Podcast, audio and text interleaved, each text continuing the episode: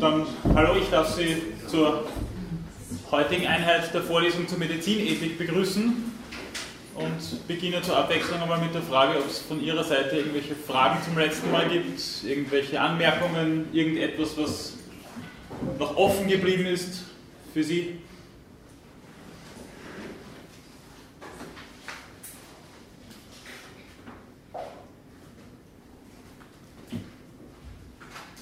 Gut, nachdem das heute mal nicht so ist, äh, beginne ich mit einer Zusammenfassung vom letzten Mal. Äh, und da ist es ja um Methoden und Anwendungsformen der Gentechnik gegangen. Äh, zunächst einmal vorauszuschicken, war und ist noch heute, dass ich mich in erster Linie auf Techniken äh, bezüglich des menschlichen Genoms beziehe. Äh, es gibt natürlich auch äußerst relevante und auch medizinethisch relevante Fragen, wenn es um eine gentechnische Veränderung von Pflanzen oder Tieren geht. Und das ist natürlich umso relevanter, als gerade diese Techniken und Praktiken äh, auch wirklich schon Realität sind und äh, immer mehr und immer weitgehender praktiziert werden.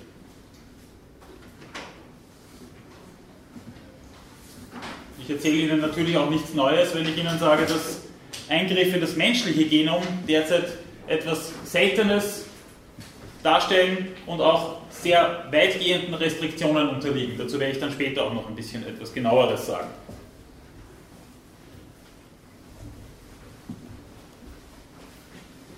Was ich in dem Zusammenhang als grundlegend erachten würde, ist, dass, wie ich das letzte Mal schon gemeint habe, sich das Gen als eine Art kulturelle Ikone herauszustellen scheint. Und das nicht erst seit gestern.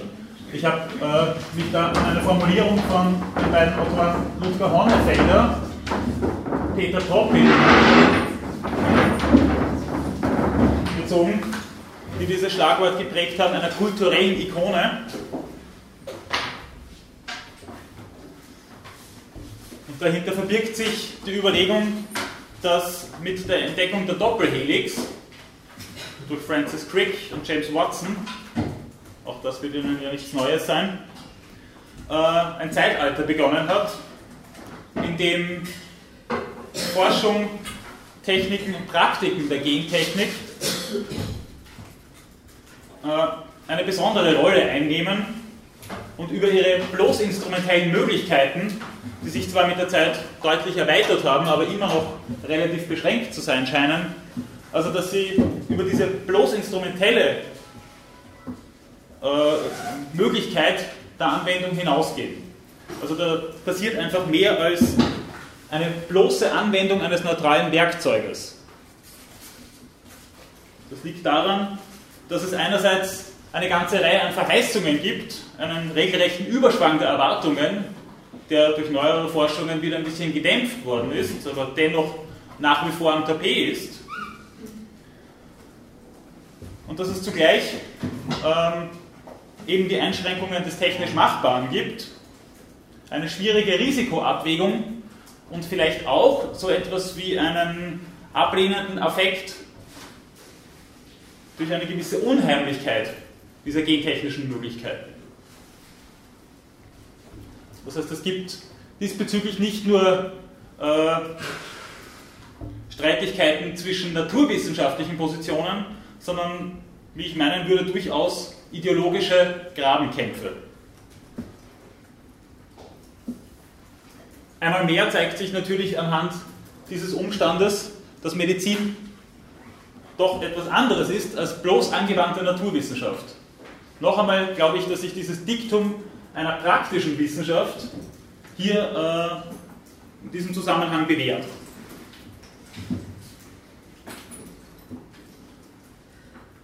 Wenn es nun darum geht, dass sich mit äh, dieser kulturellen Ikone des Gens äh, Ideologien verbinden, musste vielleicht ein Schritt zurück hinter diese äh, immer wieder stattfindenden Streitigkeiten gemacht werden und einmal überlegt werden, was wissen wir eigentlich dadurch, dass wir das menschliche Genom mittlerweile entschlüsselt haben. Was ist der Stellenwert dieses Wissens? Wie weit trägt dieses Wissen? wissen.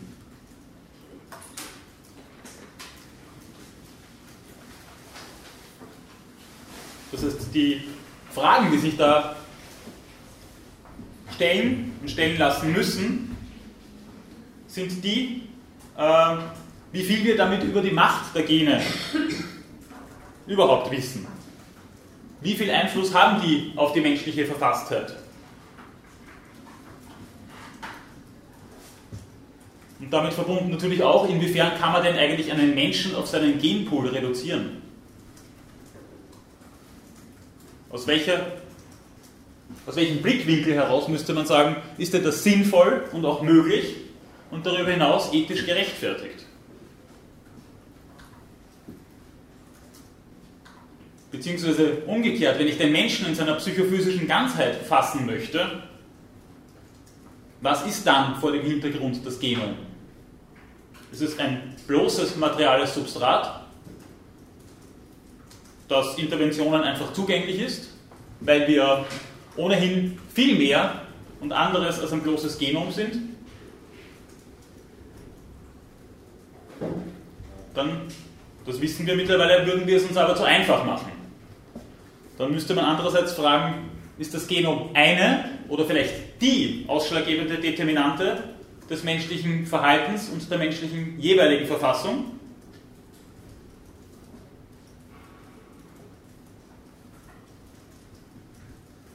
Und wenn es nicht die Determinante unserer Verfassung und unseres Verhaltens ist, inwiefern ist es dann ein Faktor und welcher Faktor innerhalb einer individuellen Biografie. Und auch vor dem Hintergrund noch einmal die Rückfrage, warum gibt es aber dann diese zum Teil extrem hohen Erwartungen an die Gentechnik? Und warum gibt es dann die bereits erwähnten ideologischen Grabenkämpfe bezüglich der Qualität und Quantität der Anwendung von Gentechnik?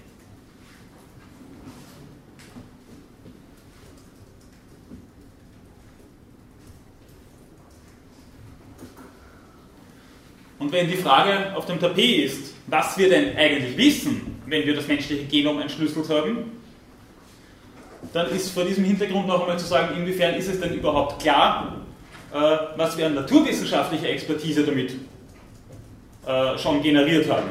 Es gibt 30.000 bis 40.000 menschliche Gene, äh, die sind zwar in gewisser Weise entschlüsselt, aber zugleich ist nach wie vor nicht in hinreichender Weise klar geworden, was für eine Bedeutung die Wechselwirkung dieser Gene hat und was für eine Bedeutung auch die Wechselwirkung mit dem Proteom, mit dem Eiweiß, äh, mit dem Eiweißpool im menschlichen Körper überhaupt hat. Also man ist da eigentlich noch nicht ganz so weit, wie man manchmal aufgrund der medialen Dauerberichterstattung meinen würde. Und was ich das letzte Mal auch schon erwähnt habe, ist dieses sogenannte epigenetische Geschehen. Innerhalb einer Biografie und besonders in Prägephasen mit dem Kleinkindalter, der Pubertät und der Adoleszenz ist es so, dass Gene innerhalb dieses Genpools aktiviert und deaktiviert werden können. Das heißt noch einmal die Frage, was wissen wir, wenn wir das menschliche Genom entschlüsselt haben? Wenn es da so etwas wie eine dynamische, sich verändernde Interaktion zwischen diesen Genen gibt.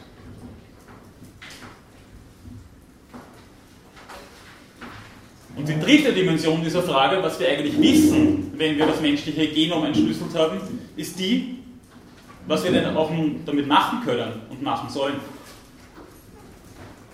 Was ist denn das Hauptanwendungsgebiet der Gentechnik? Und das ist wieder mal keine bloß naturwissenschaftliche Entscheidung. Natürlich auch, weil die existierenden Möglichkeiten ja determinieren, was wir eigentlich damit machen können und sollen. Aber darüber hinaus müssen wir uns auch klar werden, was wir für eine Bedeutung diesem ganzen Geschehen beimessen wollen.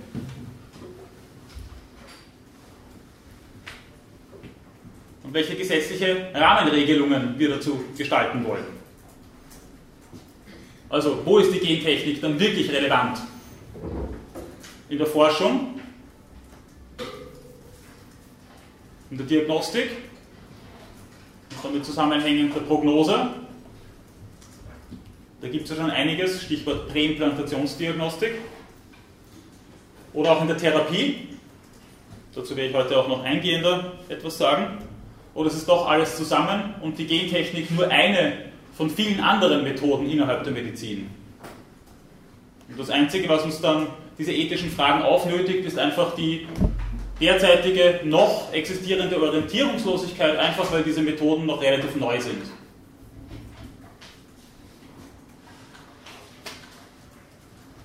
Aber dass diese Möglichkeiten relativ neu sind, hat auch zur Folge, dass es derzeit eine schwierige und vielleicht nicht hinrechnende Risikoabschätzung gibt und dass diese Situation für die Gesetzgebung, das habe ich das letzte Mal schon ein bisschen eingehender erzählt, auch eine problematische Angelegenheit ist.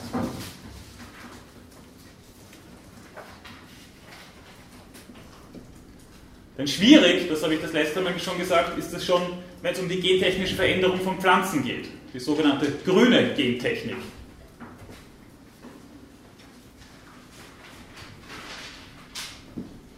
Zumindest was einmal diese Risikoabschätzung anbelangt. Und auch wenn es darum geht, wenn Tiere gentechnisch verändert werden, äh, gibt es immer wieder diese Schreckensszenarien dahingehend, was denn das für Auswirkungen auf die Umwelt haben wird. Und dann, wenn wir diese Pflanzen und Tiere essen, was es auf den menschlichen Körper für Auswirkungen haben könnte, was es auf das ganze ökologische System für Auswirkungen haben könnte und ob es nicht schon so weit ist, dass wir die globale Evolution auf unbeherrschbare Weise beeinflusst haben. Und schon in diesem Zusammenhang ist es ja so, dass eine internationale Gesetzgebung, die auch nur einigermaßen vereinheitlicht ist, nicht in Sicht ist.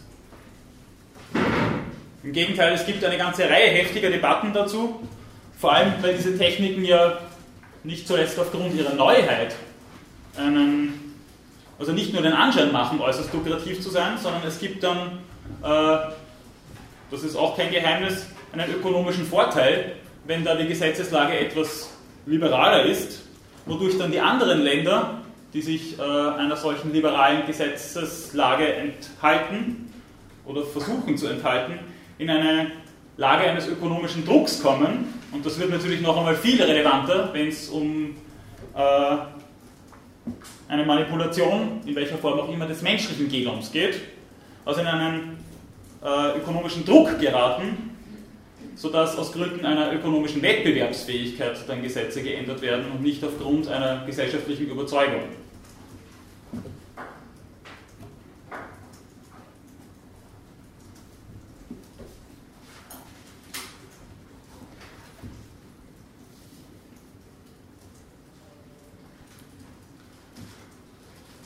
Nun könnte man einerseits damit argumentieren, dass das Ganze ja nichts Neues ist, insofern, als dass ich mit gentechnischen Möglichkeiten gerade mal äh, eine vielleicht qualitativ und quantitativ etwas erweiterte Praxis ins Werk setzen lässt, die ohnehin schon seit wahrscheinlich Jahrtausenden äh, getätigt wird.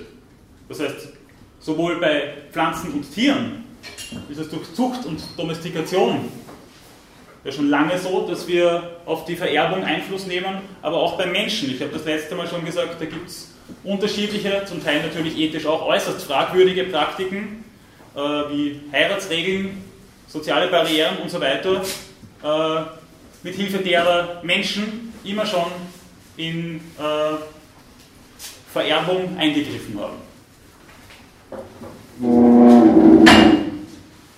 Äh, dass das aber schon seit sehr langer Zeit der Fall ist, heißt nicht, dass sich alle ethischen Probleme in diesem Zusammenhang schon gelöst haben.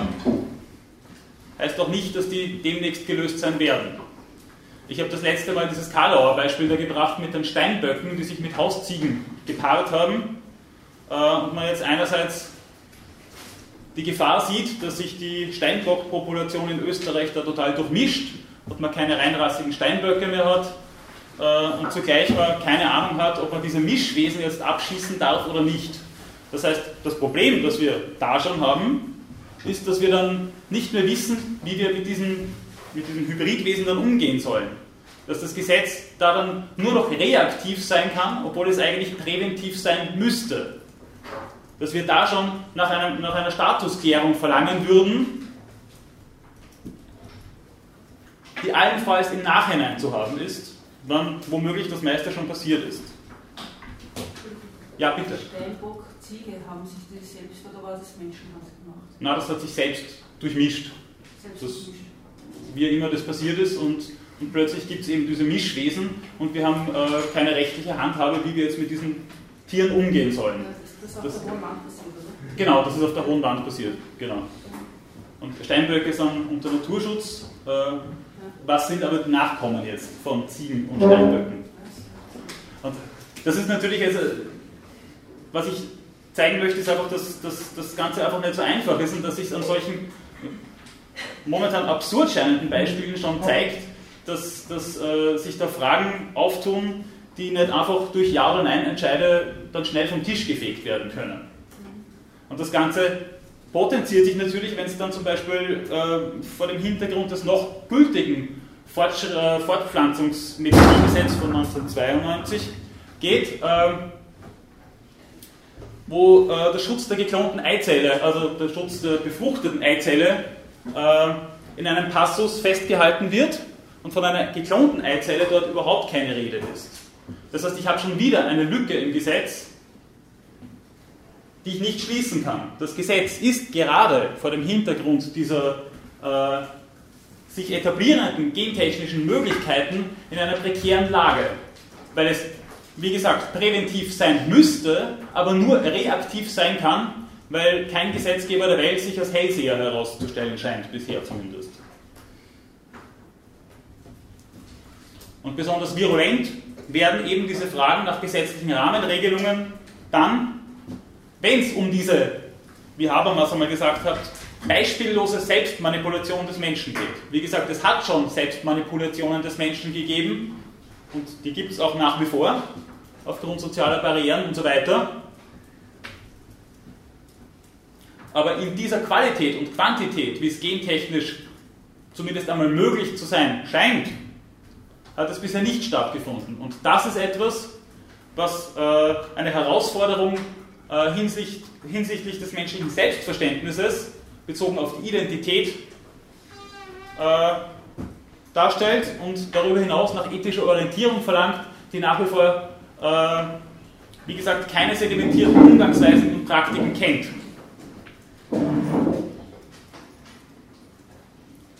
Das heißt, die Quantität und Qualität der ethischen Fragestellungen ist neu.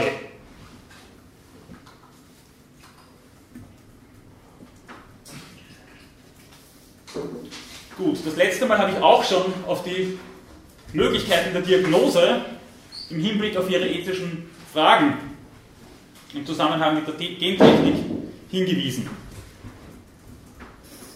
Derzeit gibt es 2000 Gene oder sogar mehr als 2000 Gene, die identifiziert wurden und mit Krankheiten assoziiert werden.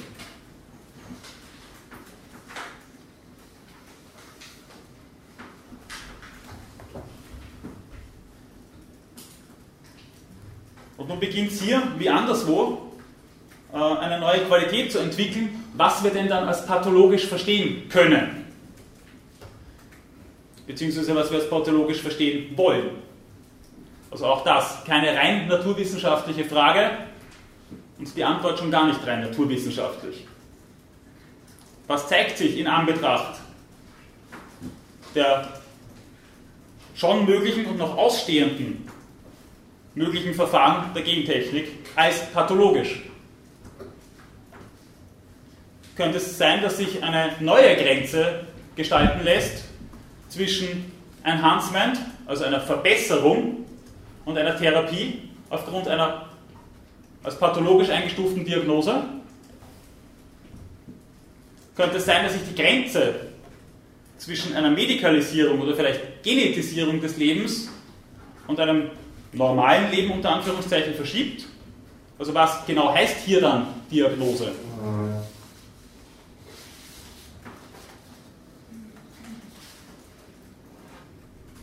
Und wenn es nun diese neuen Diagnosemöglichkeiten gibt, könnte es sein, dass sich in absehbarer Zeit etwas Grundlegendes ändert im Hinblick auf unser schon mehrfach erwähntes Recht auf Nichtwissen. Gibt es dann vielleicht eine qualitativ neue Pflicht zu wissen, vor allem wenn es dann darum geht, dass wir Kinder haben wollen, die dann vielleicht eine genetische Disposition aufweisen, die möglicherweise oder wirklich Krankheiten und vielleicht verheerende Krankheiten nach sich ziehen kann.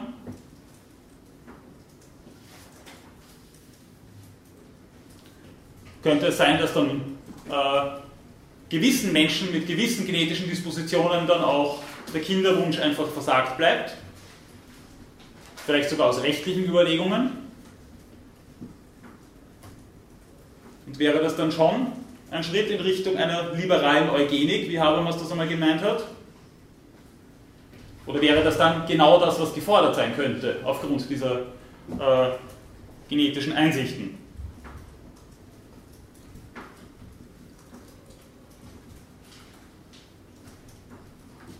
Und um diesen Punkt äh, mit der Diagnose jetzt noch abzuschließen, es könnte ja sein, dass im Zuge einer solchen Diagnose dann auch mehr zutage kommt als die Disposition im Hinblick auf äh, eindeutige Krankheiten. Könnte sich damit dann auch eine neue Form der Schweigepflicht verbinden? Oder im Gegenteil, könnte es dann so sein, dass wir, wenn wir eine neue Arbeitsstelle antreten, nicht nur ein Leumund, sondern auch ein Genzeugnis vorzulegen hätten? Oder könnten gar Menschen präventiv behandelt werden, weil aufgrund welcher genetischen Disposition auch immer so etwas wie ein erhöhtes Suchtpotenzial, ein erhöhtes Gewaltpotenzial feststellbar ist? Das kommt uns natürlich aufs Erste, das habe ich das letzte Mal schon gesagt, in der derzeitigen Lage, vor dem Hintergrund der Erkenntnisse eben auch zur Epigenetik, utopisch und vielleicht irreal vor, aber wer weiß, wann das Pendel wieder in die andere Richtung schlägt und vor 10, 20 Jahren hat sich ein solches Szenario durchaus realer ausgenommen, als es heute wäre. Gut, soweit einmal zur Zusammenfassung vom letzten Mal. Gibt es dazu jetzt noch Bemerkungen oder Fragen?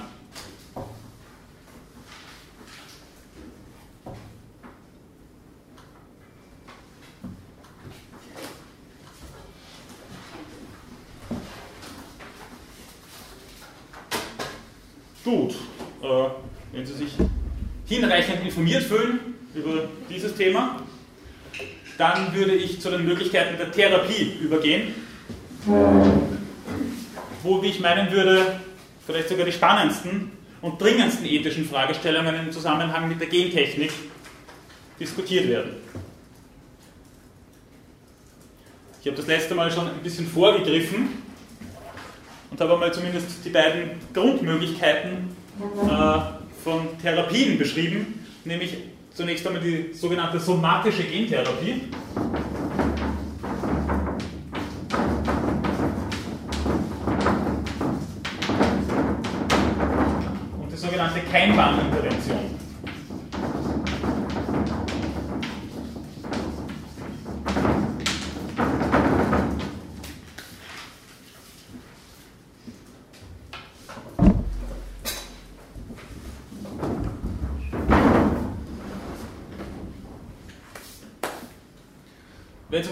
Somatische Gentherapie geht, dann wird ein Individuum behandelt, und zwar hinsichtlich seiner genetischen Disposition, um krankhafte Symptome entweder zu verhindern oder zumindest zu lindern.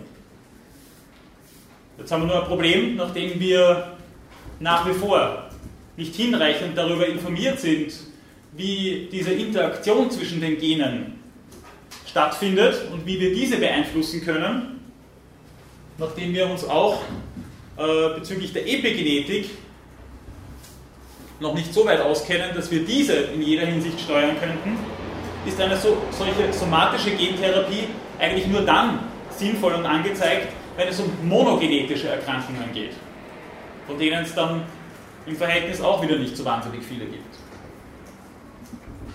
Also jetzt als Beispiel zum Beispiel Krebserkrankungen werden nie als monogenetisch bezeichnet.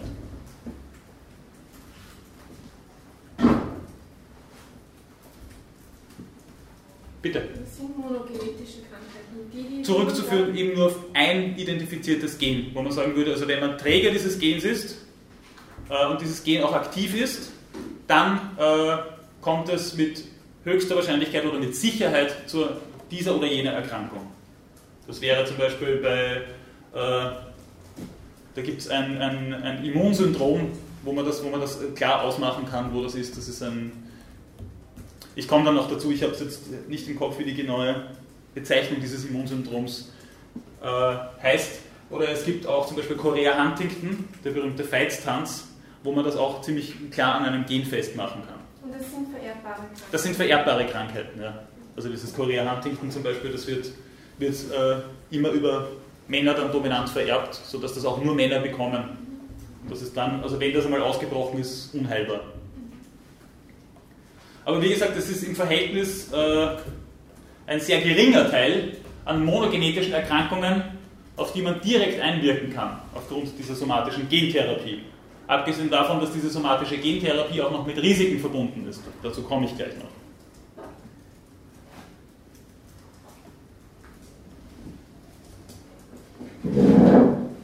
Die Deutsche Forschungsgemeinschaft definiert eine somatische Gentherapie folgendermaßen. Es handelt sich um ein Einbringen von Genen in Gewebe oder Körperzellen, Soma-Körper, mit dem Ziel eines therapeutischen oder eben auch präventiven Nutzens, sodass es gar nicht erst zum Ausbruch einer solchen Erkrankung kommen kann. Und wie das gemacht wird, äh, gestaltet sich folgendermaßen der Vorgang dieses Einbringens von Genen in Zellen, also der sogenannte Gentransfer, äh, wird mittels eines Trägers bzw. eines Vektors gemacht und dieser Vektor sind meistens Retroviren. Äh, das heißt, das sind Viren, die auch den Körper bis zu einem gewissen Grad schädigen können. Das kann also nur dann gemacht werden, wenn der Körper mal über ein hinreichendes Immunsystem verfügt und diese Zellen selber auch nicht dann besonders anfällig sind. Das ist dann nicht bei jeder Körperzelle gleich.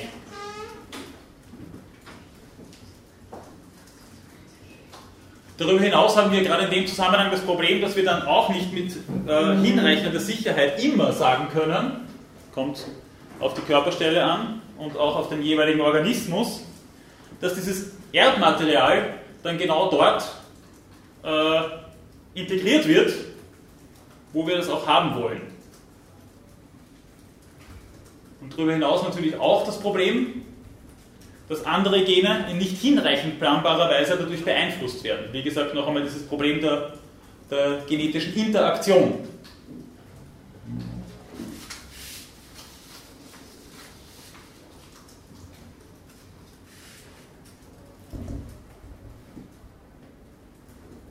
Versuche dazu gibt es aber schon seit einiger Zeit, also seit 1990 in den USA.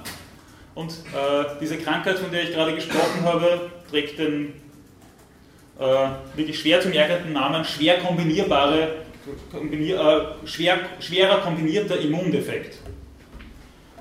Ähm, man hat versucht, äh, diese Erkrankung, die eben monogenetisch erklärbar ist, durch ein solches Verfahren zu heilen oder zumindest zu unterbinden. Da hat es auch anfängliche Erfolge gegeben, aber schon da hat sich dann genau dieses Problem eingestellt, von dem ich vorher gesprochen habe, dass dann nämlich eine Interaktion zwischen den Genen stattgefunden hat, die nicht mehr beherrschbar war und es ist zu einer ganzen Reihe an Leukämien gekommen. Und bis heute ist es so, dass äh, gerade die Gefahr einer Krebserkrankung dann äh, deutlich erhöht ist mit solchen, bei solchen Interventionen.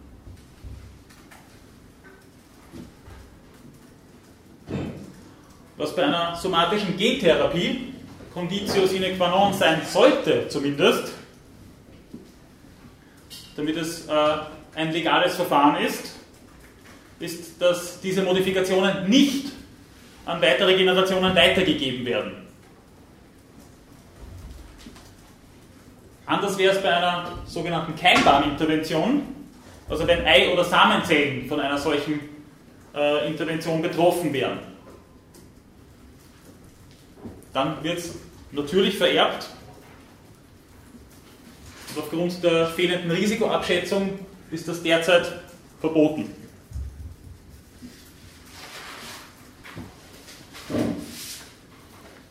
Ich referiere jetzt aber noch kurz den Gesetzestext, der in Österreich derzeit gültig ist zur somatischen Gentherapie. Also ich zitiere, eine somatische Gentherapie am Menschen darf nur nach dem Stand von Wissenschaft und Technik erstens zum Zwecke der Therapie oder der Verhütung schwerwiegender Erkrankungen des Menschen oder zweitens zur Etablierung hierfür geeigneter Verfahren im Rahmen einer, Rahmen einer klinischen Prüfung, also im Rahmen von Forschung und nur dann durchgeführt werden, wenn nach dem Stand von Wissenschaft und Technik ausgeschlossen werden kann, dass dadurch eine Veränderung des Erbmaterials der Keimbahn erfolgt. Das kann nicht immer ausgeschlossen werden, auch wenn der Intention nach eine somatische Gentherapie durchgeführt wird. Ist, also ich setze jetzt das Zitat noch fort, ist nach dem Stand von Wissenschaft und Technik das Risiko einer Veränderung des Erbmaterials der Keimbahn nicht völlig auszuschließen, so darf die somatische Gentherapie nur angewendet werden, wenn dieses Risiko von dem von der Anwendung der somatischen Gentherapie zu erwarteten Vorteil für die Gesundheit dieses Menschen überwogen wird und nur bei Menschen, die mit Sicherheit keine Nachkommen haben können. Zellen der Keimbahn eines auf diese Weise behandelten Menschen dürfen nicht zur Herstellung von Embryonen außerhalb des Körpers einer Frau verwendet werden. Das heißt, wir haben dann da schon aufgrund dieser schwierigen bis fehlenden Risikoabschätzung eine Gesetzeslage, die dann Nachkommen verbietet.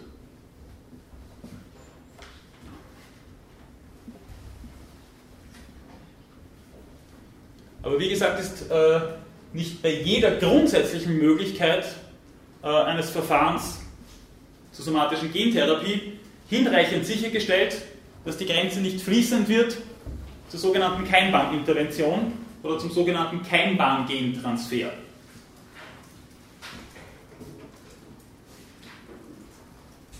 Also es ist, wie gesagt, nicht immer hinreichend möglich sicherzustellen, wo dann die Integration eines Genes im Körper stattfindet. Und wenn es dann eben doch eine Samen- oder Eizelle wäre, dann würde eben genau diese Grenze zwischen somatischer Gentherapie und Keimbahnintervention durchlässig.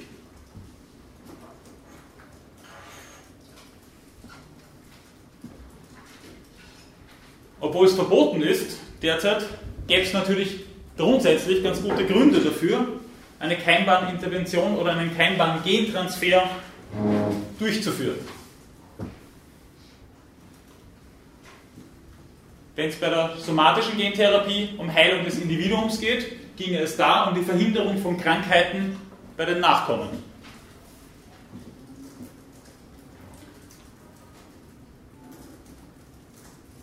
Unmittelbar klar ist das natürlich dann, wenn es um Krankheiten geht, die eben wie gesagt monogenetisch erklärbar sind und bei denen es auch äh, nichts zu spaßen gibt. Also ich habe Chorea Huntington oder diesen Feitstanz eben schon erwähnt. Oder es gäbe auch äh, die sogenannte Mucopolysaccharidose, das ist jetzt nur ein Beispiel, aber das ist auch eine ganz furchtbare Erkrankung, bei der sich äh, Stoffwechselausschusszprodukte bei äh, der Metabolisierung von Zucker dann im Gehirn ablagern und diese Kinder werden dann innerhalb von wenigen Jahren schwerst behindert und sterben dann auch noch im, im, im Kindesalter. Also wenn es um solche Erkrankungen geht, äh, dann ist natürlich, wie soll ich sagen, der, der Druck fast schon groß, in diese Richtung zu forschen und zu überlegen, wie man denn dann eine Keimbahnintervention ins Werk setzen könnte, ohne äh, dass sich Risiken auftun, die dann vielleicht den Nutzen überwiegen können. Aber auch da stellt sich natürlich einmal mehr die Frage, wo ist denn dann die Grenze zwischen dem pathologischen und dem nicht pathologischen, wenn ich plötzlich diese neuen Möglichkeiten habe? Wenn ich plötzlich etwas behandeln kann, was ich davor nicht behandeln kann, ist dann hier plötzlich eine neue Grenze zwischen pathologisch und nicht pathologisch? Ist dann hier plötzlich äh, ein IQ schon äh, so, dass man ihn als eine Behinderung ansehen muss? Weil eben die Möglichkeit einer Intervention da ist. Oder wie schaut es aus mit sogenannten Schönheitsfehlern? Ist das dann plötzlich etwas, was einem Individuum nicht mehr zumutbar ist.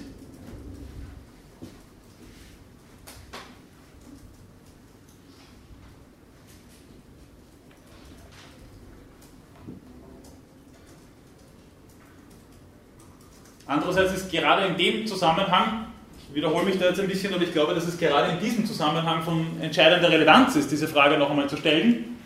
Also es ist dann in diesem Zusammenhang aber vielleicht dann doch auch so, dass sich dann diese Paradigmen wieder verschieben können.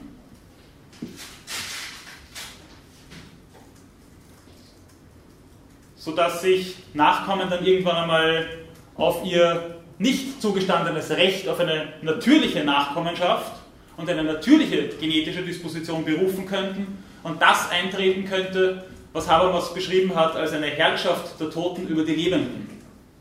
Nämlich, dass deren Anschauungen und deren Überlegungen und vielleicht bloß Paradigmen oder gar bloß Modeströmungen dafür verantwortlich gewesen sein werden, so müsste man eigentlich reden, dass Menschen diese oder jene genetische Ausstattung haben. Sodass es dann nicht mehr bloß Schicksal unter Anführungszeichen ist, wie die Verfassung eines Menschen ist, sondern dass es da jemanden gibt, der für, dafür verantwortlich gemacht werden könnte. Wie würden wir dann damit umgehen?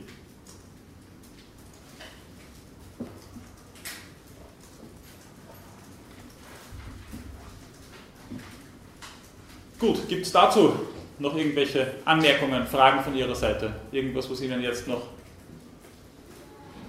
unklar ist?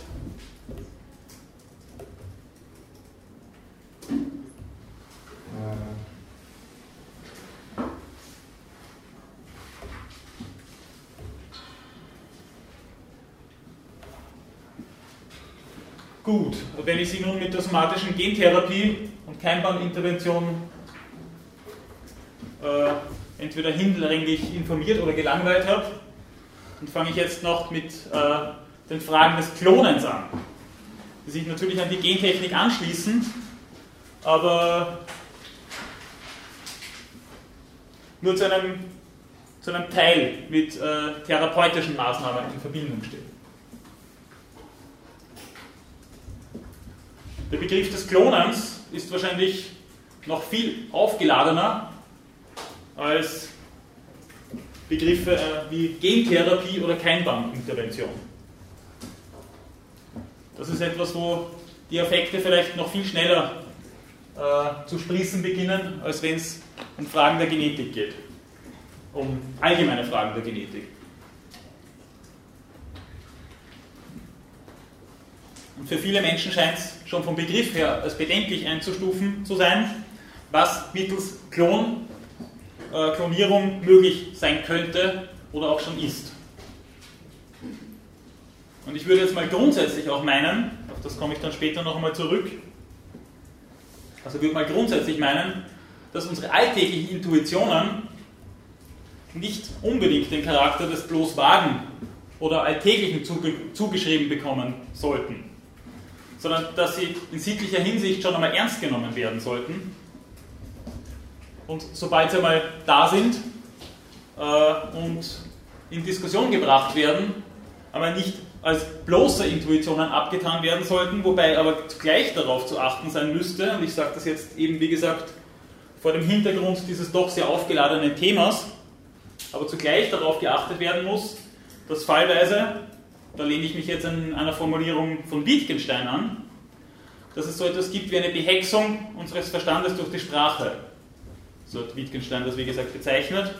Auch und vor allem dadurch, dass Alltagssprache eben im Alltag verhaftet bleibt und alltäglichen Vorstellungen verhaftet bleibt und Begriffe einfach auch Dispositive sind.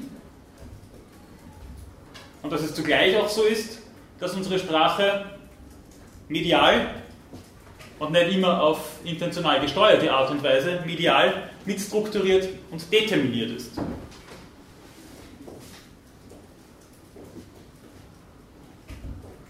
Sodass eben solche Tendenzen, die aus dem Alltäglichen, aber auch aus äh, Tendenzen in der Öffentlichkeit herrühren, manchmal eine hinreichend rationale Auseinandersetzung mit gewissen Fragen auch verbaut. Oder verbauen. Also wenn Klonen zunächst einmal bedenklich klingt, müsste man eigentlich noch einmal darauf hinweisen, dass wenn Sie einem Oleander einen Zweig abschneiden, den dann ins Wasser stellen, bis er wurzelt, äh, dann nehmen können und diesen Klon können Sie dann einsetzen in einen Topf. Also, wenn man, bitte. Was nennt man aber dann Ableger? Ja, das ist aber per Definition ein Klon. Aber man nennt es dann Ableger und glaubt dann, dass man damit auf einer komplett anderen Baustelle daheim ist. Also worauf ich nur hinweisen wollte, ist, dass unsere Sprache manchmal diese Differenzierungen gar nicht so zieht, wie sie sich eigentlich aus anderer Hinsicht anbieten würden. Und dass genau dadurch manchmal Verwechslungen zustande kommen oder auch Affekte zustande kommen gegen diverse Praktiken, ähm, wo dann plötzlich ethische Scheinfragen auf dem Tapet sind. Oder umgekehrt, dass ethische Fragen dann nicht aufs Tapet kommen. Und ich glaube, dass es gerade in diesem Zusammenhang etwas ist, worauf man nochmal gesondert hinweisen kann.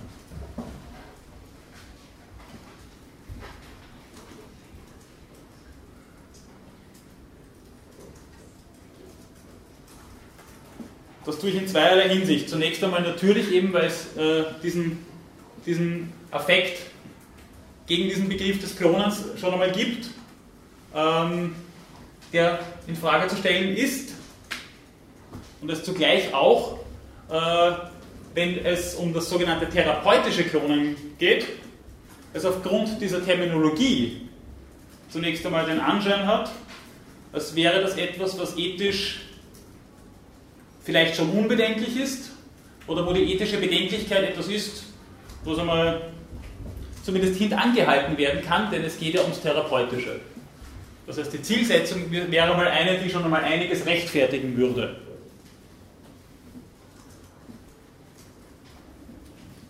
Das heißt, wir haben einmal, wenn es ums Klonen geht, das therapeutische Klonen.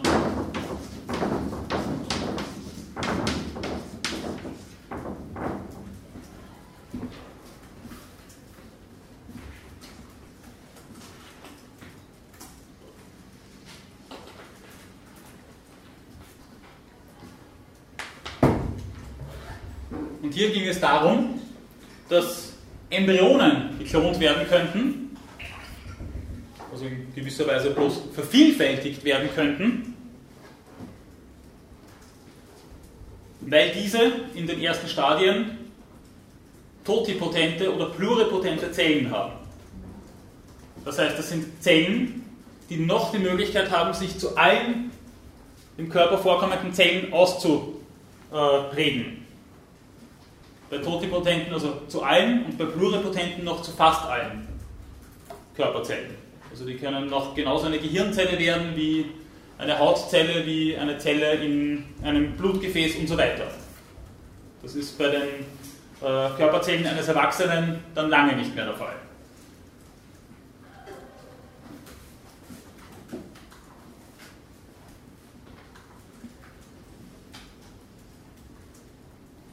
Dadurch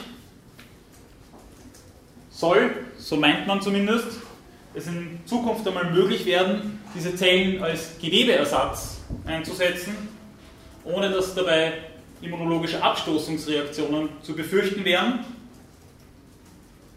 wie bei gewöhnlichen herkömmlichen Gewebs- und Organtransplantationen. Dadurch wird auch in Aussicht gestellt, dass äh, Therapien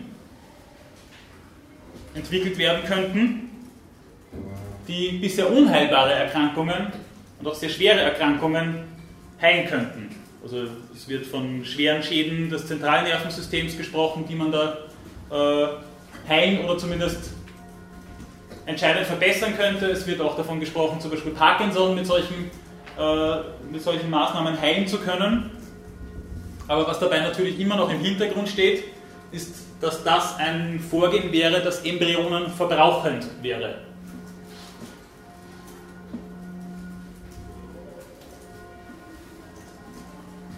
Und jetzt plötzlich steht dieser Begriff des therapeutischen, therapeutischen Klonen, womöglich gegen die Anschauung, äh, dass Embryonen per se Menschen sind und Embryonen nicht zerstört, sondern getötet werden. Und neuerlich ist es so, dass der Personenbegriff, äh, der als Grundlage einer ethisch-moralischen Überzeugung dient, hier ausschlaggebend dafür ist, wie ich dieses therapeutische Klonen bewerten kann. Das ist also ein Zellhaufen, der da verwendet und in letzter Konsequenz womöglich auch zerstört wird. Oder wird hier einem Menschen das Leben genommen? Zwar ist die Gesetzeslage hierzu nach wie vor eine äh, etwas schwierige, darum habe ich extra auf dieses Fortpflanzungsmedizingesetz von 1992 hingewiesen, dass ja die geklonte Eizelle und damit den geklonten Embryo nicht unter Schutz stellen würde. Das ist wie gesagt nach wie vor eine Gesetzeslücke in Österreich. Aber zugleich ist die Tendenz zum Beispiel in Österreich der Gesetzgebung ja eine relativ klare, nämlich eigentlich hinsichtlich eines Schutzes des noch ungeborenen Lebens. Aber dennoch, es bleibt diese Lücke.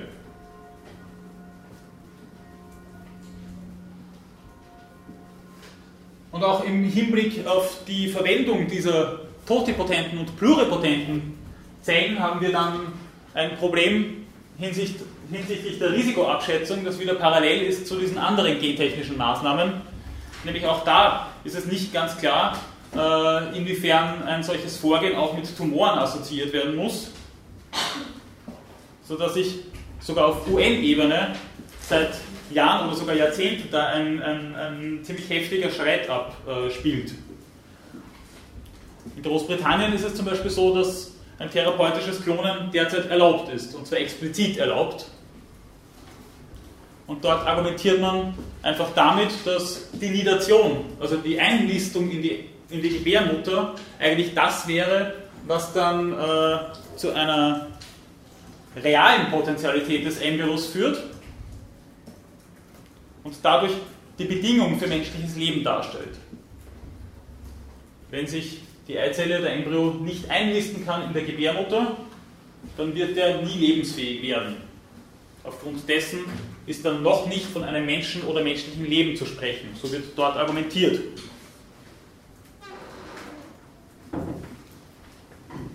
Und dadurch eine ethische Unbedenklichkeit vom Gesetzgeber her äh, vorausgesetzt. In Griechenland zum Beispiel, das sind jetzt nur Beispiele auch für die, für die extrem heterogene Gesetzeslage auch innerhalb der EU, die sich mit diesen eben ungeklärten ethischen Fragen verbindet. In Griechenland ist es zum Beispiel so, dass das dort auch nicht eindeutig erfasst wird, aber eher als erlaubt angesehen wird. Oder zumindest in der Praxis. In Österreich, wie gesagt, ist es nicht eindeutig geregelt. Es gibt äh, Gesetzes, ja, Gesetzestexte, die in Vorbereitung sind. Wie gesagt, die Tendenz würde ich jetzt einmal eher in Richtung einer Ablehnung sehen, während es in Deutschland mittlerweile eindeutig verboten ist, therapeutisches Klonen zu praktizieren. Und auch da wird sich dann früher oder später wahrscheinlich die Frage stellen, wie gehen wir denn damit dann um, wenn es dann wirklich so heterogene Gesetzeslagen schon in Europa, geschweige denn im globalen Kontext gibt? Gibt es dann auch einen Druck äh, aufgrund von Medizintourismus und aufgrund von ökonomischen Vorteilen hinsichtlich einer Freigabe einer solchen Praxis, auch gegen ein gesellschaftliches Votum.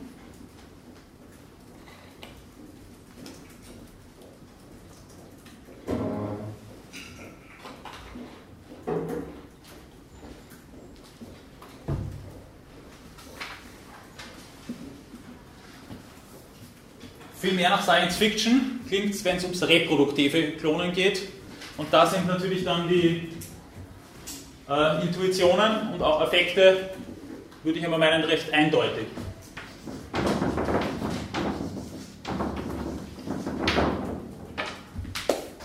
Zwar nicht, wenn wir einen Ableger machen, vom Oleander oder was auch immer sonst für eine Pflanze, und auch dann nicht oder nicht mehr, in der Tragweite, wie es vielleicht einmal der Fall war, wenn es um Tiere geht. Es ist ja schon 1996 zum ersten Mal gelungen, ein Tier zu klonen. Dolly wird Ihnen ein Begriff sein. Und das ist mittlerweile bei weitem nicht die einzige Spezies, bei der ein Klonen gelungen ist. Also mittlerweile ist es schon bei Rindern gelungen, bei Ziegen, Schweinen, äh, bei einer Affenart, bei Hunden, bei Wölfen. Das ist äh, ja etwas, was, was schon in die wissenschaftliche Praxis Einzug gehalten hat.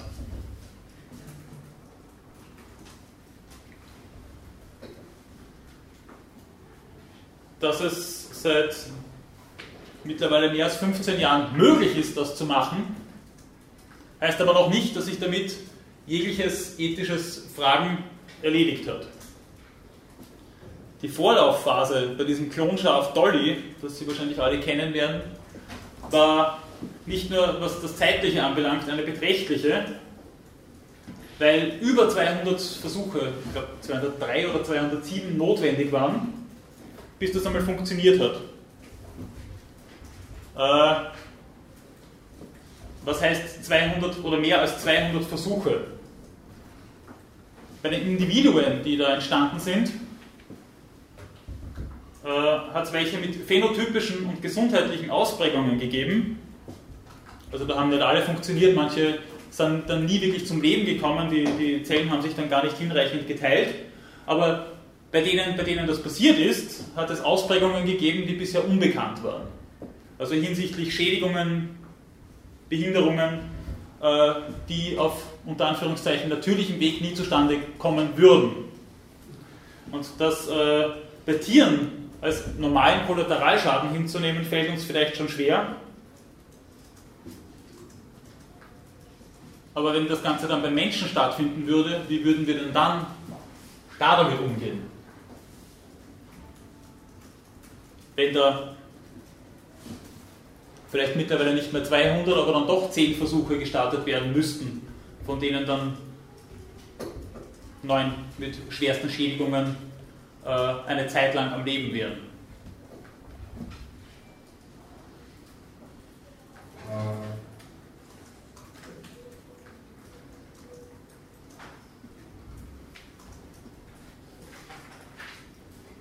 Das heißt, es ist natürlich mal grundsätzlich fraglich, ob überhaupt an der Möglichkeit des Klonens von Menschen mit einer Methode geforscht werden kann, die ethisch überhaupt zu rechtfertigen ist. Ganz abgesehen von der Frage, ob wir so eine Praxis überhaupt gutheißen würden, wenn sie methodisch soweit sicher wäre. Dazu komme ich gleich noch.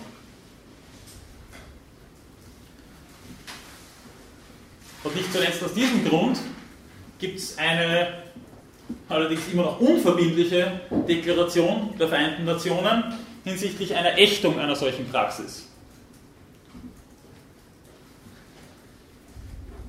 Also das reproduktive Klonen ist derzeit überall verboten und das wird auch von den Vereinten Nationen so vorgesehen. Die UNO hat diesbezüglich eine Deklaration erlassen, die, das nur als kleine Fußnote, deswegen nicht verbindlich ist, weil einige Staaten das versucht haben, mit dem therapeutischen Klonen in Verbindung zu setzen und nur dann ihre Zustimmung dafür zu geben, wenn therapeutisches Klonen jeweils entweder auch verboten wird oder erlaubt wird.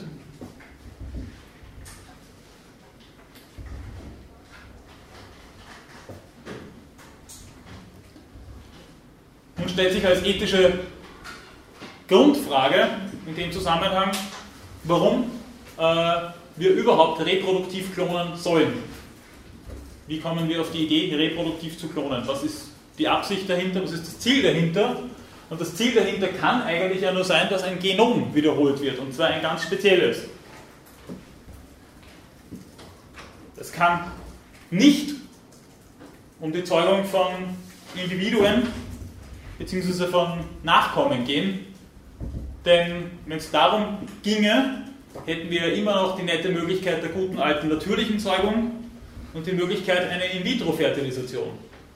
Also es kann nicht darum gehen, überhaupt Nachkommen zu erzeugen oder zu zeugen. In dem Fall müsste man von Erzeugen sprechen. Ja. Das heißt, es geht darum, dass ein bestimmtes Genom wiederholt werden soll in einem Individuum. Und dann müsste ich jetzt natürlich einmal zunächst die Frage stellen, wer wäre denn dann ein Kandidat dafür, dass sein Genom oder ihr Genom wiederholt wird? Wer ist denn so herausragend? Und aufgrund welcher Kriterien? Oder ist es nur Geschmackssache? Kann man jedes Genom wiederholen, wenn es einem gerade gefällt und es methodisch hinreichend sicher zu bewerkstelligen ist? Und was könnten sich dann da für Erwartungen damit verbinden? Wäre es denn dann schon so weit, dass wir dann dennoch die Verfassung und das Verhalten einer jeweiligen Person, ihre Intelligenz, ihre Körperkraft, ihr Mut oder was auch immer, auf die Gene zurückführen und dadurch Menschen schon auf ihren Genpool reduzieren? Wäre das dann schon die notwendige Voraussetzung dafür, dass wir überhaupt reproduktiv klonen? Dann hätten wir aber parallel zur äh, schon mehrfach erwähnten Neurophilosophie das Problem, dass man dann auch einmal zurückfragen müsste, wem gratulieren wir denn zu den hervorragenden Forschungsergebnissen? Äh, Wolf Singers oder Gerhard Roths Gehirn? Oder Markus Hengstschlägers Genom? Oder gratulieren wir nicht doch diesen Personen und nicht unbedingt nur zu ihrer genetischen Ausstattung? Das heißt, verbirgt sich hinter der Idee des reproduktiven Klonens Natural Reduktion, die per se ethisch schon fragwürdig wäre und die einer sinnvollen Anthropologie schon gar nicht mehr standhalten könnte.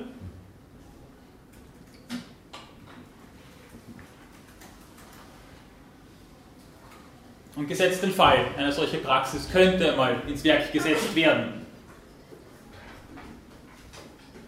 Würden die dadurch entstehenden Individuen dann vielleicht nur wegen ihrer genetischen Ausstattung geschätzt.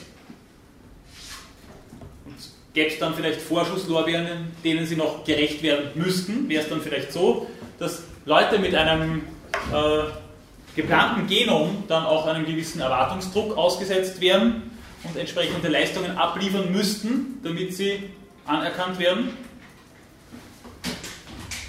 sodass es eben eine Erwartung an eine Nachkommenschaft geben könnte, die jeder bisherigen Qualität und Quantität äh, der Beschreibung nach spotten müsste. Und darüber hinaus, wie stünde es dann denn mit der Autonomie einer solchen Person, die eigentlich nur deswegen am Leben ist, weil man der Meinung wäre, dass das Genom eine besondere Qualität hat.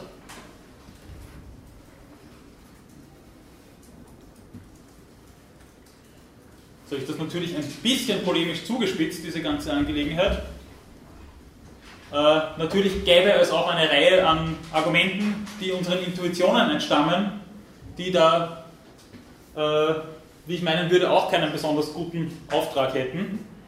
Denn wenn ich bloß damit argumentieren würde, dass jeder ein Recht auf seine Individualität hat und die Individualität per se ein Gut wäre, wie äh, ja auch im Zusammenhang mit Debatten der Abtreibung äh, dann auch diskutiert wird, nämlich dass die Individualität per se schon ein Gut wäre, dann müsste ich sagen, wir haben schon wieder jemanden auf sein Genom reduziert. Wenn das Genom ein bloß materiales Substrat einer jeweiligen Verfasstheit und eines jeweiligen Verhaltens ist, dann kann ich damit nicht meinen, dass ich ein Individuum als Ganzes wiederhole, wenn ich es reproduktiv klone.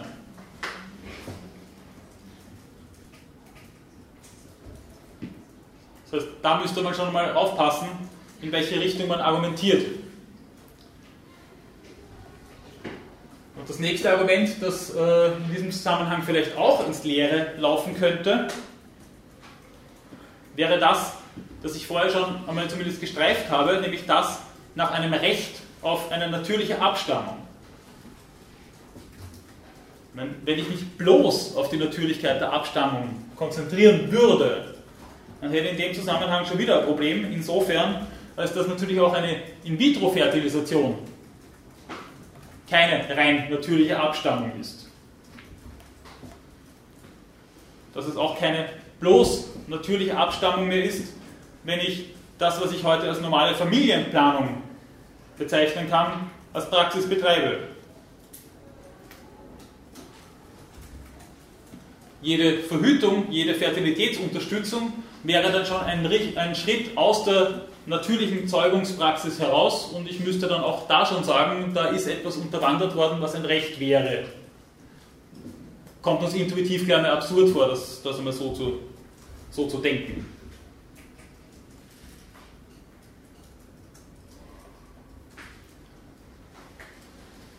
Aber worum es natürlich schon in dem Zusammenhang wieder gehen muss, ist die Natürlichkeit vor dem Hintergrund dessen, dass da etwas wirklich geplant wird, dass da äh, dann dennoch wieder die Möglichkeit bestünde einer sogenannten Herrschaft der Toten über die Lebenden, eben weil ein bestimmtes Genom als gut qualifiziert worden ist und aufgrund dessen wiederholt worden ist.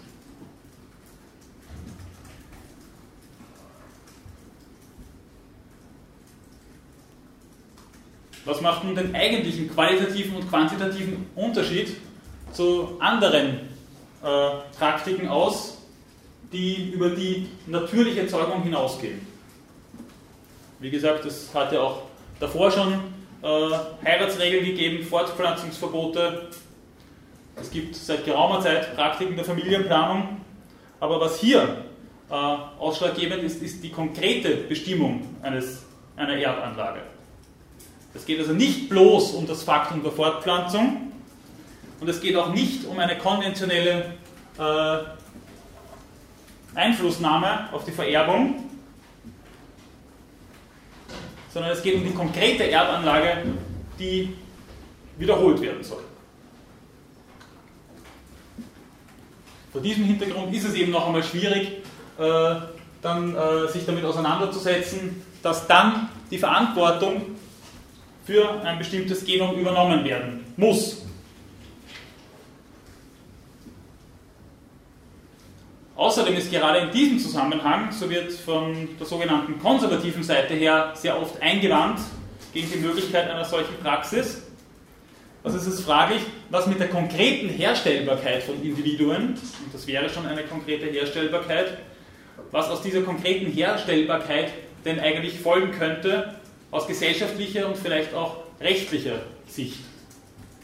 Haben solche Individuen, ich habe auch darum auf dieses Fortpflanzungsmedizingesetz von 92 hingewiesen, haben diese Individuen dann vielleicht doch tendenziell irgendwann einen anderen Status?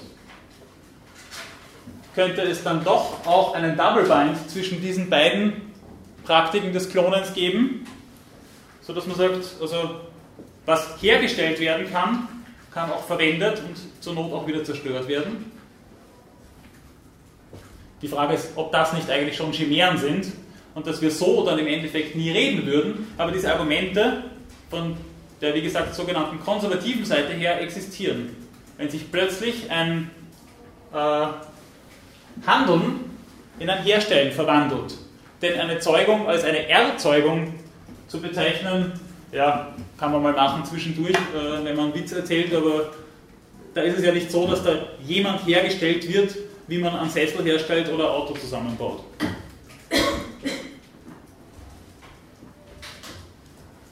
Worauf ich da jetzt mit dieser Auseinandersetzung, also in letzter Konsequenz hinweisen wollte, ist, dass man also auch bei solchen oder gerade bei solchen Fragen die äh, in der Auseinandersetzung sehr affektreich sind, ziemlich aufpassen muss, wie man dann wirklich argumentiert und von welchem Standpunkt aus man argumentiert. So dass man noch einmal nachschauen muss, was sind denn eigentlich jeweils die Voraussetzungen, die Präsuppositionen einer Argumentation für oder gegen eine solche Praxis.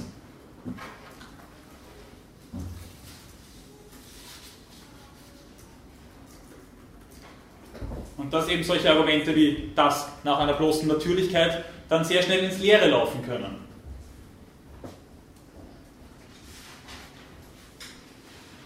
Denn wie gesagt, eine Einflussnahme auf die Vererbung hat es immer schon gegeben, im schlimmsten Fall im Sinne von Nürnberger Rassengesetzen, aber auch schon, wenn Sie, äh, wenn Sie sich mit, mit dem Thema Samenbanken auseinandersetzen. Auch in einer Samenbank, wie sie heute ja durchaus schon äh, zum Usus gehören, ist es ja nicht so, dass da jeder Mann seinen Samen abgeben kann und der dann noch weiterverwendet wird. Auch da gibt es Qualitätskriterien. Und die Frage ist eben, inwieweit sind solche Qualitätskriterien zulässig und in welcher Praxis sind solche Qualitätskriterien dann auch akzeptabel und wo ist es nicht mehr akzeptabel.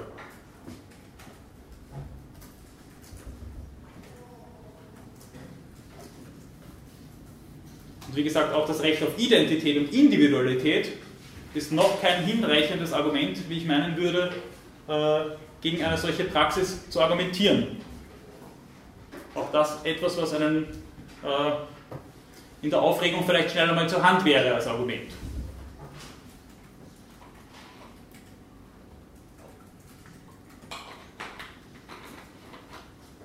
Während die stärkeren Argumente, wie ich jetzt versucht habe, plausibel zu machen, die sind, die sich auf die Natürlichkeit der Abstammung beziehen, wenn, und zwar wenn es darum geht, dass jemand eindeutig für genetische Dispositionen verantwortlich gemacht werden kann.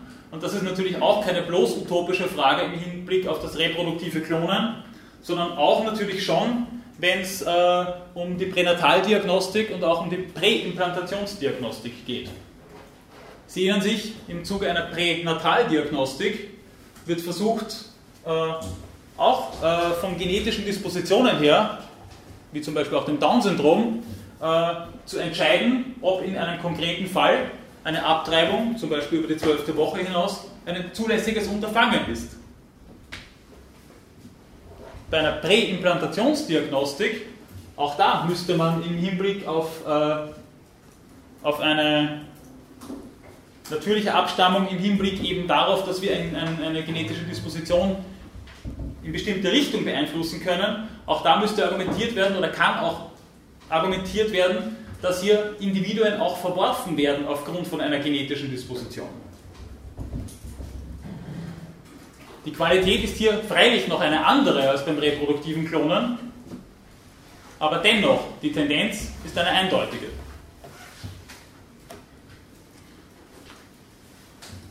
Und was das Argument äh, des rechtlichen und gesellschaftlichen Status eines Klons angeht, bin ich mir ehrlich gesagt selber nicht ganz sicher, wie das zu bewerten sei. Aber dass die Frage überhaupt im Raum steht, ist eine, wie ich meine, ja, es ist auf jeden Fall bezeichnend.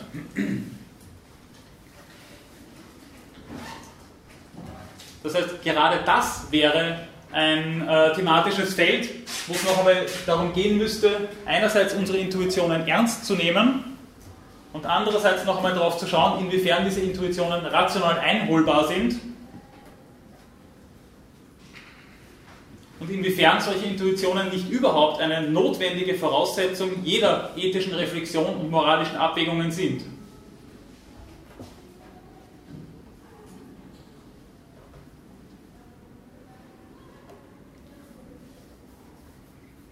Das Problem, was ich, äh, das ich vorhin schon kurz angedeutet habe, ist ja, dass äh, gerade diese Intuitionen sehr oft als das bloß Vage, das bloß Subjektive, als eine Privatangelegenheit abgetan werden.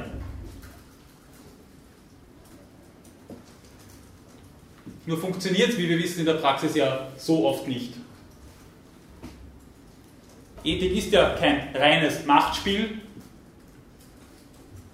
und Ethik beschränkt sich gerade im Hinblick auf Fragen, die nach einer ersten Orientierung verlangen, wie es zum Beispiel beim therapeutischen und reproduktiven Klonen immer noch der Fall zu sein scheint,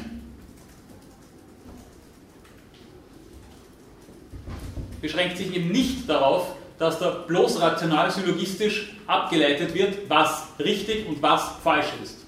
Sodass wir einfach mit dieser binären Kodierung einen Raster hätten, von dem her wir objektiv feststellen können, was richtig, was falsch ist.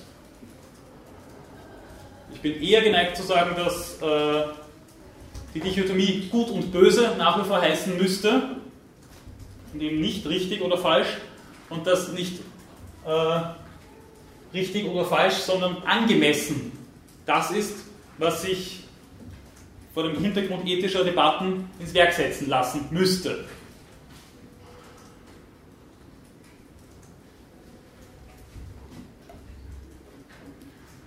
Argumente, wie sie zum Beispiel in der Diskursethik als die Basis einer Abwägung herangezogen werden. In der Diskursethik ist es ja so, dass mit Habermas der zwanglose Zwang des besseren Arguments gewinnen müsste. Das in der Praxis immer so ausschaut, ist eben mehr als fraglich.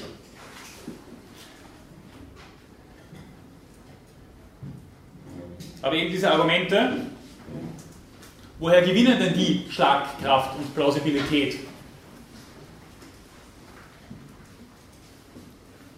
Was ist deren Basis denn überhaupt, wenn nicht die gelebte Wirklichkeit innerhalb eines gesellschaftlichen Kontextes?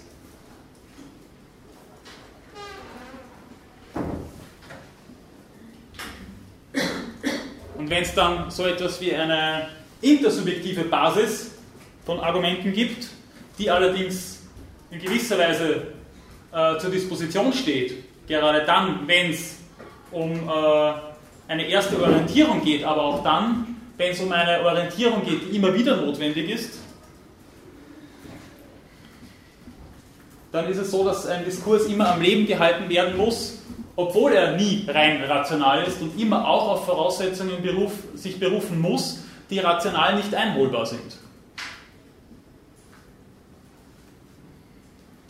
Das zeigt sich auch und gerade an äh, Diskussionen, wie sie das therapeutische oder reproduktive Klonen betreffen, aber ebenso in besonderem Maße, wenn es um Fragen der sogenannten Allokation geht. Und das wäre das nächste Thema, das ich jetzt dann gleich anreißen werde.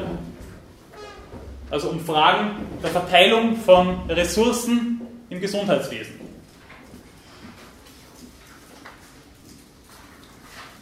Denn auch hier wäre es so, dass wir uns über Überzeugungen einig werden müssen, die sich vielleicht von Fall zu Fall durch gesellschaftlichen Wandel verändert, verändern können. Und dass es auch da Überzeugungen gibt, die vielleicht nicht bis ins Letzte universalisierbar sind und einer dynamischen Intersubjektivität entspringen. Bevor ich mich jetzt aber dann äh, weiter mit diesem letzten Thema dieser Medizinethik-Vorlesung auseinandersetze, möchte ich noch einmal zurückfragen, gibt es nun zu den Fragen der Gentechnik von Ihrer Seite noch irgendwelche Rückfragen, irgendwelche Bemerkungen, irgendwas, was jetzt im Unklaren geblieben ist?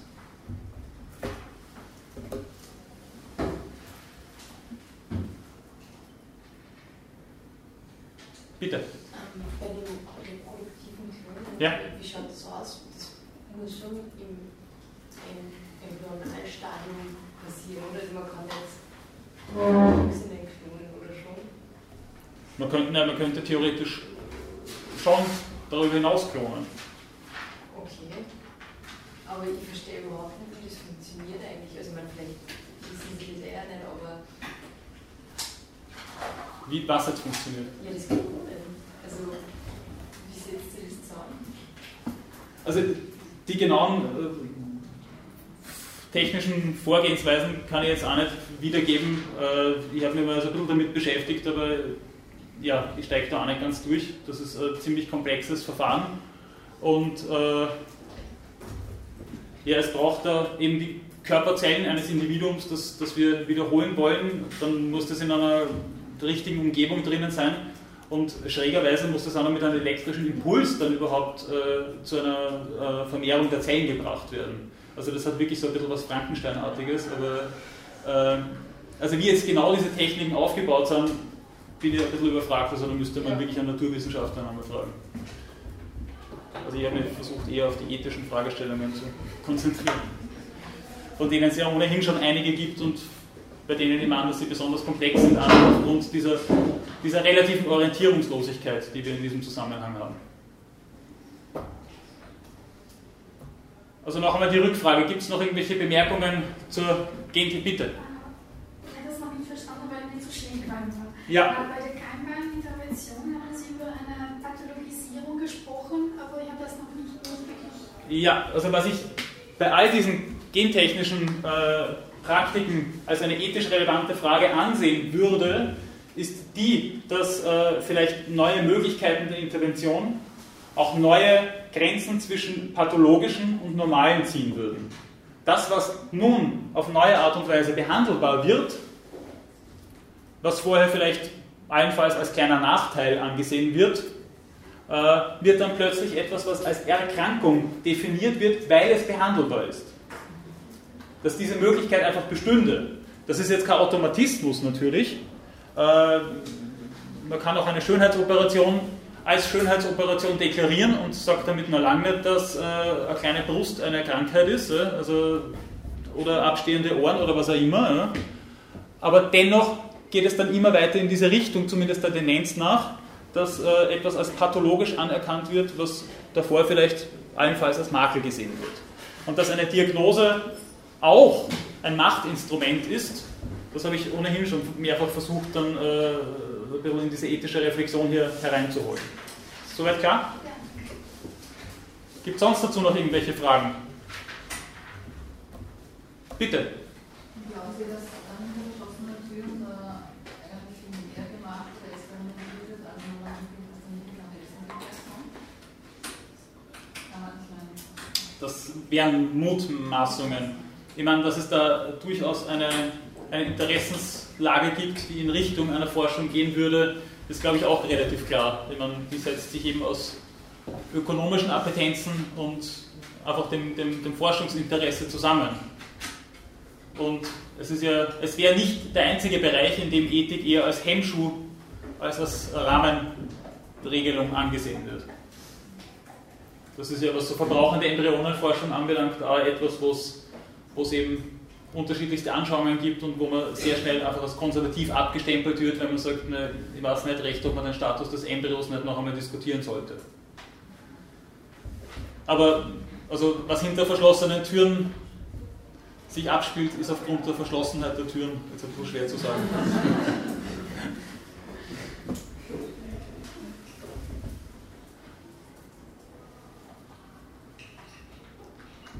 Gibt es sonst noch irgendwelche Fragen, die sich um die Gentechnik und derartige Praktiken drehen?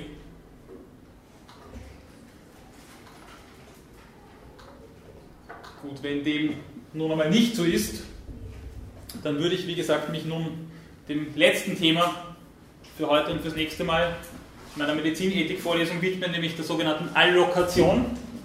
Schreibt den Begriff noch einmal auf, wenn er Ihnen nicht geläufig ist.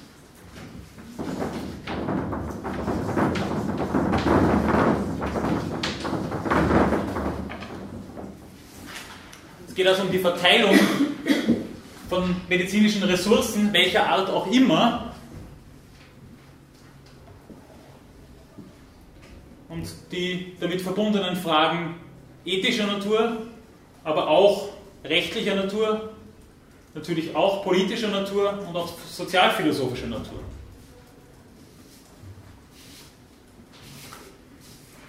Das heißt, die Frage, die sich hier stellt, ist die der Angemessenheit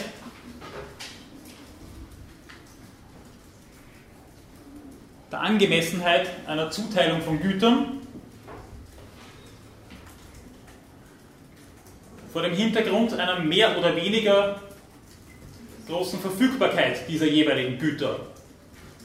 Es gibt, zumindest global gesehen, aber auch auf unsere Gesellschaft bezogen, wahrscheinlich kein medizinisches Gut, das unbegrenzt zur Verfügung steht. Das reicht schon beim Essen und beim sauberen Wasser, wie Sie alle wissen, nicht aus. Und schon gar nicht, wenn es um Therapien und Medikamente geht, die mitunter ordentlich teuer sind.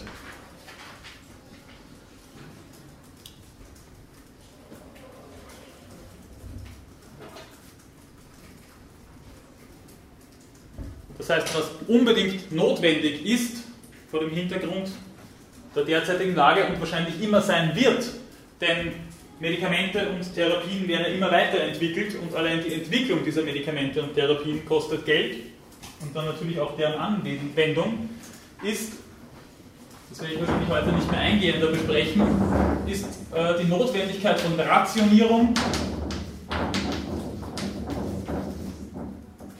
Rationalisierung.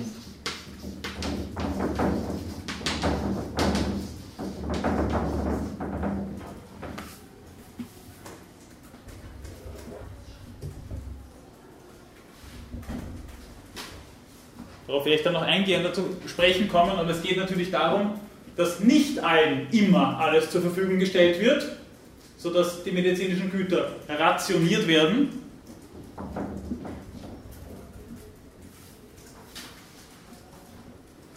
Und es geht hoffentlich in erster Linie auch darum, dass medizinische Therapien effizienter werden, dass Abläufe im klinischen Kontext effizienter werden und dadurch eben Güter überhaupt zur Verfügung gestellt werden können, weil Kostenreduktionen äh, ins Werk gesetzt werden.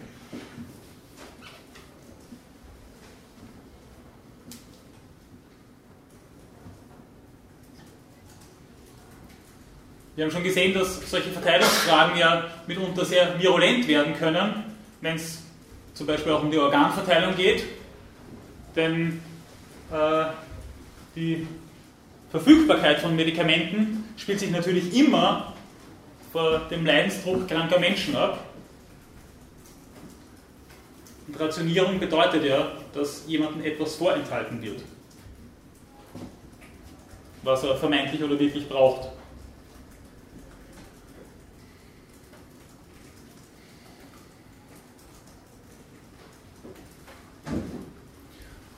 Und ähnlich, aber vielleicht in etwas anderer Weise als gerade bei der Organtransplantation, denn da geht es wirklich äh, sehr oft einmal akut ums Eingemachte, geht es eben um die strukturelle, aber auch konkrete Verteilung von allen anderen medizinischen Ressourcen, äh, wenn es sich gerade mal nicht um Organe handelt. Das heißt, worüber wir uns klar werden müssen im Zuge der Rahmenregelungen für die Verteilung von medizinischen Ressourcen ist, was wir in diesem Zusammenhang als gerecht und als zu rechtfertigen ansehen.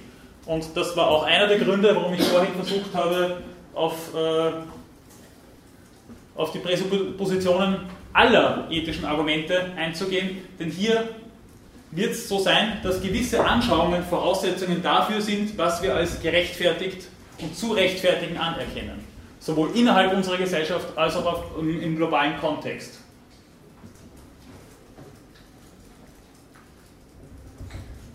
Und eine solche Diskussion, die sich auf äh, solche Argumentationen aufbaut, ist meines Erachtens nie gänzlich abzuschließen. Es wird wahrscheinlich keine rechtliche Rahmenregelung geben, die erstens einmal so präventiv und prophylaktisch wirksam ist, dass sie alle möglichen medizinischen Entwicklungen einfängt und zweitens eine, die das objektiv Richtige über eine solche Gerechtigkeit auszusagen wüsste. Oder wie das Paul Ricoeur, den habe ich ohnehin schon einmal erwähnt, der französische Phänomenologe einmal formuliert hat, es gibt keinen Ort, von dem aus das Gemeinwohl so absolut erfassbar und bestimmbar wäre, dass man die öffentliche Debatte für abgeschlossen halten könnte.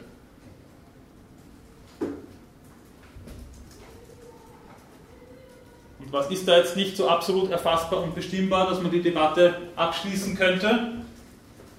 Erstens einmal der Sollzustand, von dem her sich dann diese Gerechtigkeit verstehen müsste.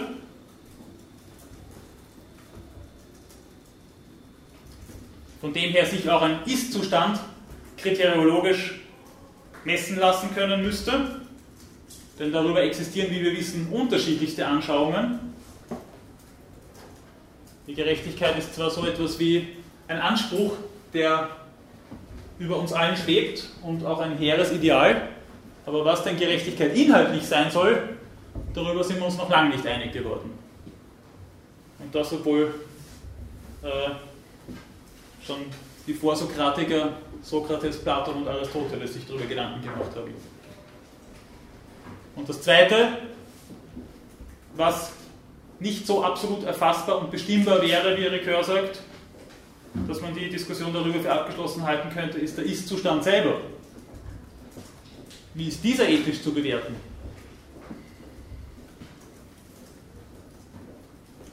Schon allein daran scheiden sich die Geister, natürlich im Double Bind mit diesem Soll-Zustand, über den wir uns nicht einig werden können.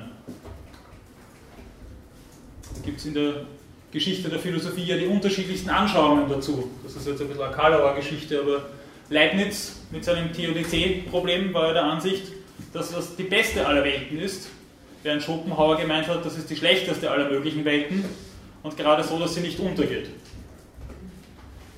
Also, was ist denn wirklich und in realistischer Weise verbesserungswürdig und auch wirklich zu verbessern?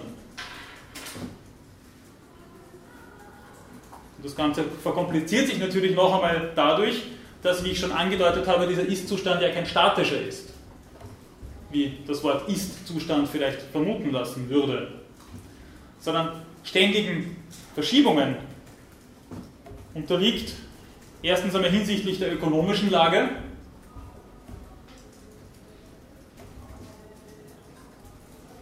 Natürlich können Gesellschaften ärmer oder reicher werden und dadurch sich solche Verteilungsfragen neu stellen. Und zweitens eben, wie auch schon erwähnt, hinsichtlich der Ressourcen selber. Wenn ich immer mehr und immer teurere Medikamente und Apparaturen habe, dann wird die Grenze der Verfügbarkeit eben schneller erreicht sein. Und was tue ich dann? Wem kann ein Medikament dann noch zugutekommen und unter welchen Voraussetzungen? Das ist eben auch dann schon der dritte Punkt einer Analyse des Ist-Zustands. Was wird innerhalb einer Gesellschaft denn als notwendig erachtet? Was ist denn dann auch pathologisch und behandlungswürdig?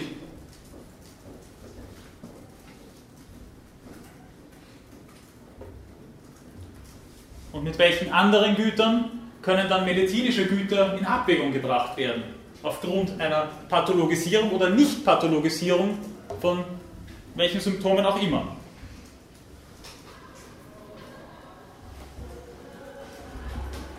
Das heißt, die Frage, die sich da stellen lassen muss, ist zunächst die, ist die Gesundheit ein öffentliches Gut? Wie dieses Versicherungssystem bei uns vielleicht suggerieren würde, wir sind ja alle pflichtversichert, oder ist es ein privates Gut?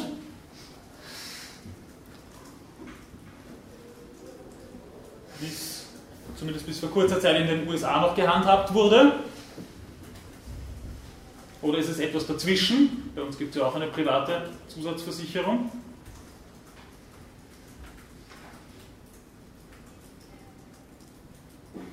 Und wenn die Gesundheit ein öffentliches Gut ist, das uns allen zusteht und für das wir alle verantwortlich sind, gibt es Güter, mit denen die Gesundheit in Konkurrenz treten kann? Ist die Gesundheit das höchste Gut?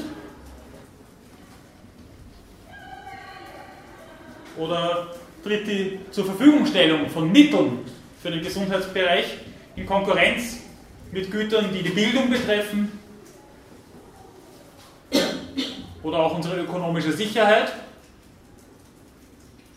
vielleicht sogar im Extremfall unsere Freiheit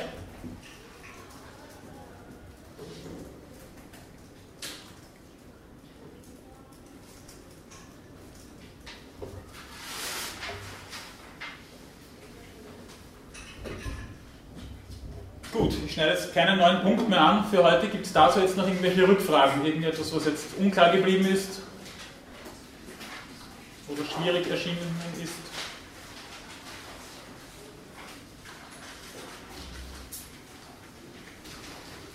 Gut, dann bedanke ich mich für heute für die Aufmerksamkeit.